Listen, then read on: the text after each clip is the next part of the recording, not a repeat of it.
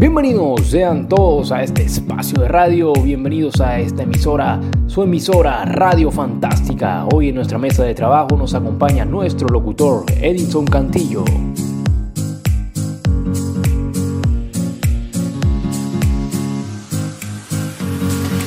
Buenas noches y señores, esto es Charlando con Edinson. El día de hoy tendremos una conversación muy interesante acerca de las prácticas de la sanación, cómo influye la magia, la brujería y también la medicina en este proceso y cómo ha sido el cambio en los tratamientos de las enfermedades a, lo largo de la historia. Primero, antes que nada, tengo una pregunta para ustedes. ¿Cree usted que la sanación tiene que ver con algo más allá de lo humano? Es decir, en el espíritu o en los dioses. Escuchen esta canción que estoy seguro que nos cantaron desde niños.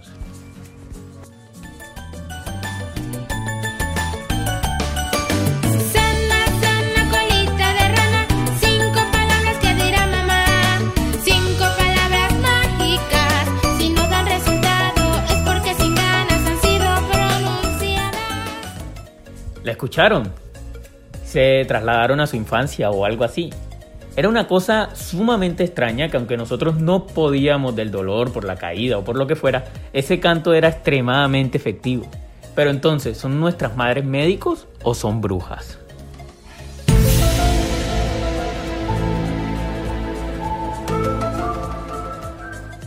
Antes de arrojar cualquier conclusión, primero demos algunas definiciones de lo que es cada cosa. Según el autor Jesús Callejo en su libro Breve Historia de la Brujería, primero define a las brujas como mujer que según opinión vulgar tiene pacto con el diablo, y por medio de esto hace cosas extraordinarias.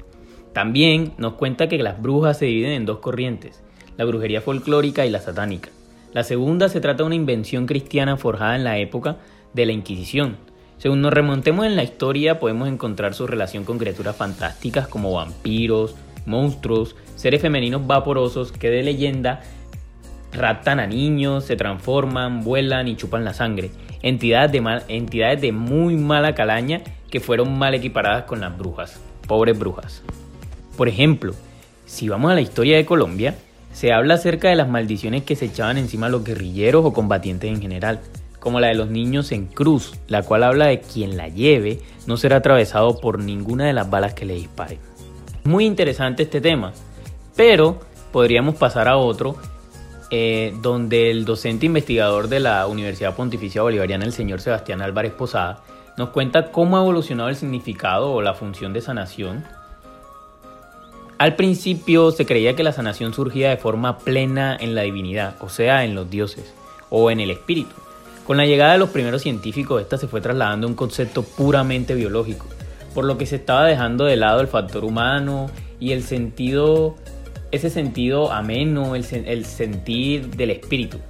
Hoy en día tenemos una fusión de los dos. Esto se puede apreciar en las salas de los hospitales cuando los doctores llegan con buenas noticias y dicen, gracias a Dios, ya está estable o ya despertó.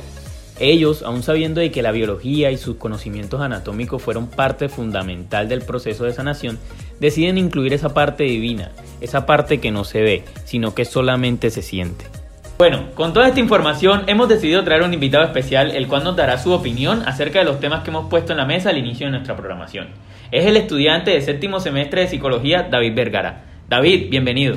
Hola Edison y hola a todos. Para mí es un placer encontrarme en el día de hoy con ustedes y muchas gracias por la invitación. Muchas gracias a ti David por estar aquí el día de hoy. Eh, David, cuéntanos, ¿necesita alguna condición que explique el por qué se siente mejor un hijo cuando su madre canta? Bueno, explicaría esto eh, desde la perspectiva del hecho de lo que significa la madre para el bebé. Es decir, que al bebé desde que nace y al tener ese contacto directo con esa figura, la cual es la madre, y sentir su calor, sentir sus estímulos, eh, podría llevarlo a el hecho de que cuando su madre le cante y él al sentir, al sentir esto y estar acostumbrado a esto, habituado a esto, y más que el vínculo, como te decías, esa conexión natural que existe entre los dos. Muchas gracias David, en realidad muy interesante. Ahora, cuéntanos, en psicología, ¿cómo se define el proceso de sanación físico? ¿Crees que cambia la forma en que se sienta el proceso si lo realiza un médico, un brujo o un chamán? Bueno, primero que todo hay que destacar que existe una gran diferencia entre ambas cosas. No sería lo mismo a que te curara, que te curara un chamán o un brujo, a tú vivir ese proceso muy propio de ti, esa parte emocional muy tuya. Eh, la parte física, en cuanto a hablar de padecer una enfermedad y demás, está muy ligada también a la parte emocional. Entonces en psicología eh, hablamos y defendemos la idea de que el proceso de sanación está muy ligado eh, a las emociones y cómo la persona vive ese proceso en pro de salir de ese, de ese momento, eso que está padeciendo, esa situación difícil que está afrontando.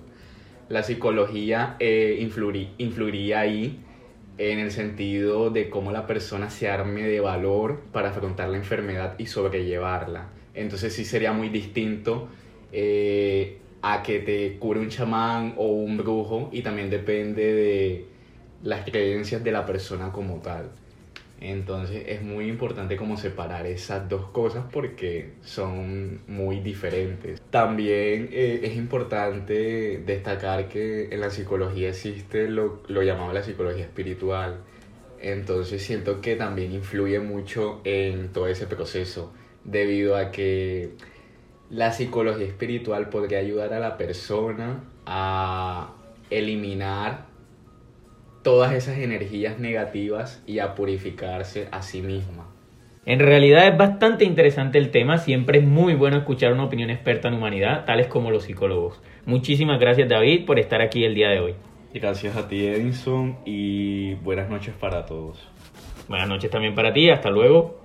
Entonces, retomando nuestra pregunta principal, ¿creemos que nuestras madres poseían poderes sobrenaturales o todo hace parte de los poderosos que son los lazos familiares y lo que causan en nuestra biología? Eh, creo que con esta pregunta finalizamos y los esperamos en el próximo programa. Reflexionen un poquito y esperamos sus respuestas. Hasta luego.